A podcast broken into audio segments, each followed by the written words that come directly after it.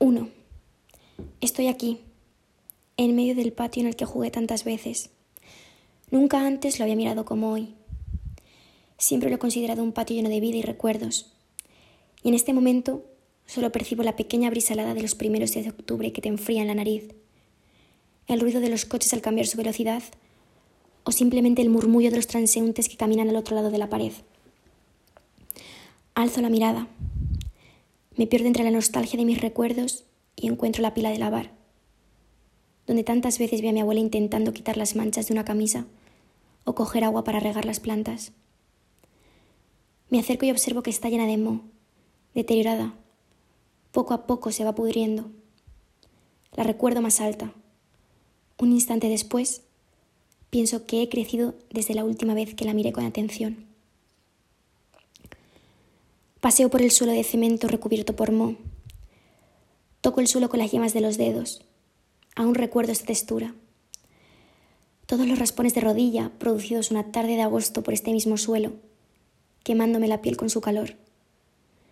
En una esquina, apartado de la luz, bajo el techo metálico que da sombra a una parte del patio, se encuentra el patinete, oxidado, desvencijado por el uso y el tiempo. No es mío, ha sido motivo de risas y diversión en más de una generación. Era un regalo para mis tías y mi madre. Cuando llegué yo, ya estaba deteriorado, pero con él era la niña más feliz. ¿Por qué todo se va marchitando tan rápido en este espacio? ¿Por qué donde había símbolos de vida ahora solo queda óxido y moho? La única respuesta que he encontrado es que nada es igual desde que mis abuelos no están. 2. Estoy en la calle. No hay nadie. Simplemente encajo la llave en la cerradura oxidada de la gran portada marrón que da paso al patio y me dispongo a entrar. Lo primero que han atisbado mis ojos ha sido la torre de butacas blancas. Siempre han estado ahí, pero pocas veces las he visto, o más bien les he prestado atención. Para mí, estas butacas son sinónimo de sencillez, ya que no son las más bonitas ni las más cómodas en las que me he sentado, pero no obstante, me han servido de asiento en numerosas ocasiones lo que me ha permitido compartir momentos en este entorno y pasar tiempo con mi familia. Y eso vale más que cualquier cosa. Sigo paseando, escuchando, atendiendo al espacio. Vuelvo por mis propios pasos y encuentro las calas. Hace unos años las miraba y no sentía nada. Eran solo plantas. Además, no me parecían bonitas ni interesantes como otras flores. De hecho, Sigo pensando que les faltan las cualidades que he nombrado antes, pero aún así tienen un gran significado para mí. Desde que mi abuela se fue, siempre que veo una cala, me acuerdo de ella. Pienso en lo feliz que era cuidándolas y lo que las tiene que echar de menos. Desde entonces me gustan mucho, lo que me ha hecho pensar que en la vida pasa lo mismo. Hay elementos que aparentemente no nos gustan o simplemente no nos parecen atractivos pero su significado o valor puede más que lo exterior. Sigo estática, delante de las calas, pero ahora miro hacia arriba. Hay vigas de madera sujetando un techo deteriorado. No hay ningún nido de golondrino o paloma, lo que es extraño. Siempre que miro hacia este techo, hay algún animal cuidando a sus crías. Es curioso que más de una especie de pájaro se haya sentido atraído por colocar aquí su nido. Es un lugar seguro para mantenerse alejado del frío directo. Así es la vida intentando cubrir todas las necesidades, aunque eso suponga cambios y riesgos. 3. Paz, calma, serenidad, sosiego, silencio. Todas las sensaciones citadas anteriormente han penetrado en mi ser como un clavo lo hace en un listón de madera. He perdido la noción del tiempo Hace mucho que no me sentía así, quizá desde que era una niña. He observado a mi alrededor, y aunque todo es igual que siempre, nunca dejo de encontrar cosas que antes no había atisbado. Encuentro muchos elementos agrícolas que no sé para qué son necesarios. Mis ojos llevan toda la vida ignorándolos. Me asombra la capacidad de mirar un objeto y al no saber reconocerlo, eliminarlo de mi mente, como si nunca lo hubiese visto. Es curioso, pues a lo que nosotros consideramos insignificante, o simplemente no tiene cierto valor en nuestra vida. No nos conmueve, interpela, no nos hace pensar. La ignorancia del ser humano. El vuelo de un murciélago interrumpe mi ejercicio. Empieza a anochecer. La claridad del día se aleja. Desde este espacio diviso la chimenea de la casa del lado humeando y percibo un ligero olor que me indica que es la hora de la cena. Miro el reloj. He de irme. 4. Hoy, la escucha del entorno me ha llevado por los rincones más recónditos de mis propios sentimientos. Soledad. El espacio de siempre compuesto por infinidad de elementos, artilugios, útiles que algún día fueron necesarios para numerosas labores, pero que a día de hoy son una reliquia sin importancia. Llevan años almacenando polvo y óxido y nadie se acuerda de ellos. La soledad es la única compañía que existe en este lugar. Belleza. Todas las imperfecciones son el reflejo de un fenómeno producido por un desajuste. La humedad en la pared. Nunca había apreciado la naturalidad de este hecho. Quizá las personas también poseemos cierta humedad en nuestro interior que va calando, dejando su código. O una gran grieta en la capa externa de la pared de tierra, recubierta de cemento, que poco a poco va dilatándose y fracturándose hasta caer en pedazos, dando lugar a la capa interna y dejando al descubierto la vulnerabilidad de la pared. Esto es belleza. Entender que no somos tan diferentes de una tapia con humedad o de una grieta que muestra la sensibilidad del interior. Humildad. Si algo he aprendido entre las paredes del patio de mis abuelos, es que en la vida hay que ser personas humildes. De hecho, observando el entorno, veo esta característica por todos los rincones en este espacio no hay elementos con un importante valor económico, todos con un gran valor sentimental, eso sí. El pequeño tronco para partir nueces, almendras y otros frutos secos, los útiles de limpieza colgados en el perchero en un rincón resguardado, la caldera para el agua caliente, o incluso puertas en las que de pequeña me encantaba bañarme. Tesón y constancia. Vengo de una familia muy humilde la cual se ha dedicado a la agricultura desde hace muchas generaciones. El tractor, el remolque, los arados han estado presentes siempre en el patio y por supuesto en mi vida. No fue fácil para mis abuelos tener cinco hijos y trabajar en el campo para poder vivir hace 50 años. Por eso, por primera vez, atiendo al tractor, al remolque y a los arados de una manera diferente. Los percibo como símbolos de constancia, dedicación y esfuerzo. Y este nuevo mirar me parece de las visiones más bonitas que he percibido nunca. 5. Cierro los ojos, inspiro, los rayos cálidos del sol me erizan la piel tras la sensación de humedad. Abro los ojos, mis pupilas se contraen por el exceso de luz. Vuelvo a la realidad. Estos segundos de reflexión, en silencio, producen en mí una mirada hacia aquellos vacíos que hace años estaban protegidos. La nostalgia me empuja hacia ellos, como la gravedad impulsa hacia el suelo de la tierra cualquier cuerpo. El rosal, lleno de rosas blancas y delicadas, con sus espinas puntiagudas remarcando su belleza, su esencia, su elegancia, su pureza, pero a la vez su fragilidad. Recuerdo que el pequeño arbusto sufría diversas enfermedades muy a menudo Siempre que iba a visitarlo y percibía su estado hostil, preguntaba, ¿por qué el rosal está enfermo? La respuesta siempre era la misma. Es una especie muy delicada. Es atacada por numerosas plagas, como el caso del pulgón. Yo no comprendía cómo un arbusto con flores tan bonitas podía enfermar tan rápido. A día de hoy solo queda la maceta. El rosal se marchitó y nunca fue sustituido por otro. Con nuestros seres queridos ocurre lo mismo. Nos interrogamos por qué la vida es tan injusta, haciendo que el estado de salud empeore hasta acabar con las personas a las que tanto amamos. Al final solo quedan sus pertenencias, los recuerdos. Lo esencial se marcha. La jaula, antes llena de vitalidad, balanceada por el traqueteo de la vida que habitaba en el interior. Ahora solo queda un elemento estático. Cualquier vaivén de este cuerpo es a causa de una ráfaga de viento o por el imperceptible movimiento de los átomos que la componen. ¿Cómo ha cambiado la situación? Hace años este instrumento contenía vida propia, voz propia. Ahora simplemente transmite soledad, expresa a gritos la pérdida de su habitante, de la luz que hacía percibir al receptor. Su función era hacer de hogar. La jaula perdió su función, dejó de brindar alegría. 6. El patio está lleno de ojalás. Ojalá este lugar fuese un hogar. Ojalá toda la familia volviese a estar tan unida como antes. Ojalá mis abuelos nunca se hubieran marchado.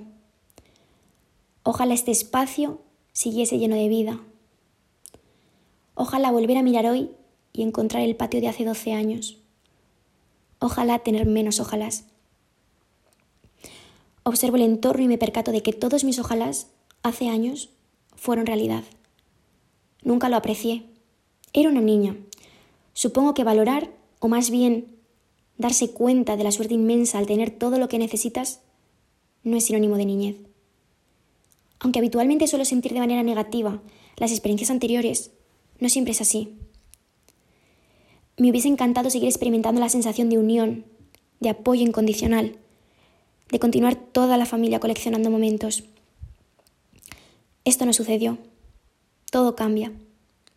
Esa es la ley de la naturaleza.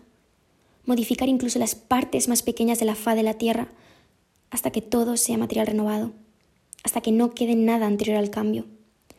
Aún así, causó vértigo tenerlo todo y perderlo de manera repentina. Quizá el dolor me hizo ser quien soy hoy, valorar el tiempo, entender que la vida cambia constantemente, sin avisar. Hoy podemos gozar de todas nuestras fortunas y mañana lamentarnos por haberlas perdido, sin ser conscientes de lo afortunados que éramos de poseerlas. Pero la vida es así, caprichosa. Cuando realmente somos felices no lo percibimos mas si esa felicidad se esfuma, llega el arrepentimiento y por tanto el golpe de realidad. 7. La perfección no existe, dicen. La observación de hoy me ha llevado hasta aquí, hasta esta frase que probablemente la hemos escuchado infinidad de veces a lo largo de la vida. Nunca me había interpelado. Siempre prefería darle la razón sin siquiera atender a su significado. Aceptar que si la escuchamos tantas veces, como si formase parte de nuestra rutina, es porque realmente es verídica. Atendiendo al entorno, me he percatado de que es una frase muy subjetiva. ¿Quién formuló esta secuencia de palabras? ¿Un ser divino que es capaz de observar hasta lo más remoto e imperceptible del universo? Hay que seguir escarbando. Hay que ir más allá.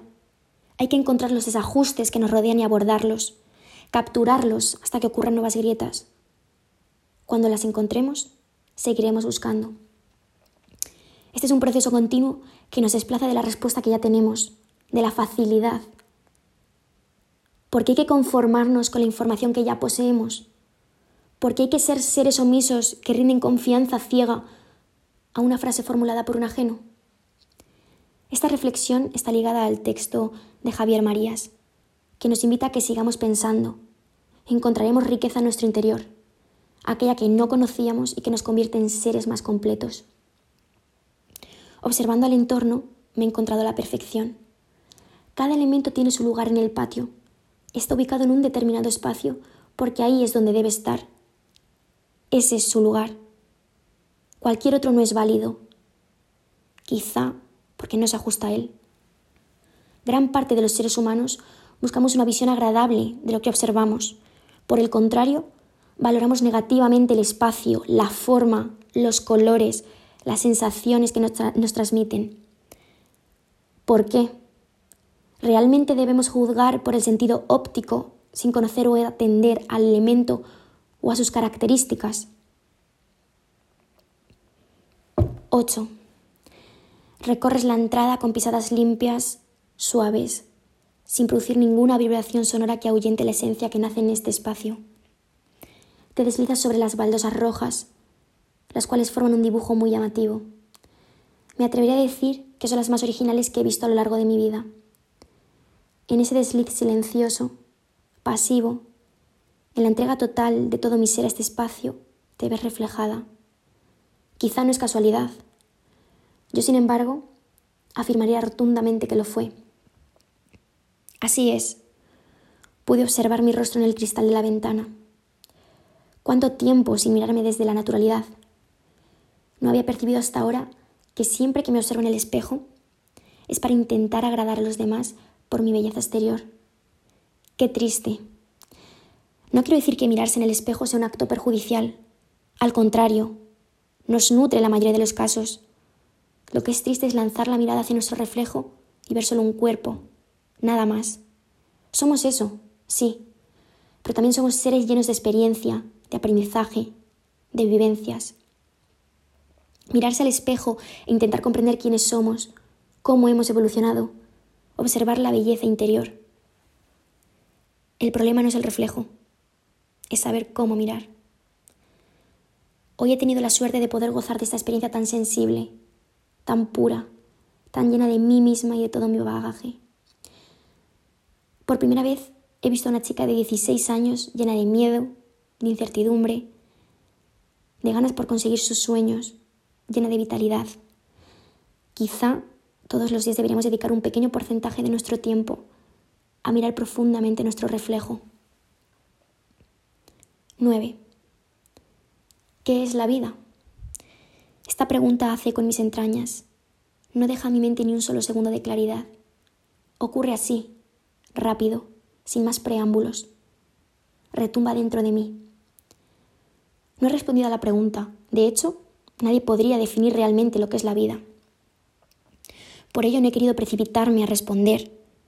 He entendido que a veces es necesario macerar la pregunta, retenerla en nuestro ser y cuando creamos que somos capaces de convertirla en un producto de calidad, potente para una comunidad o para el propio individuo, exprimirla hasta apurar la última gota de información.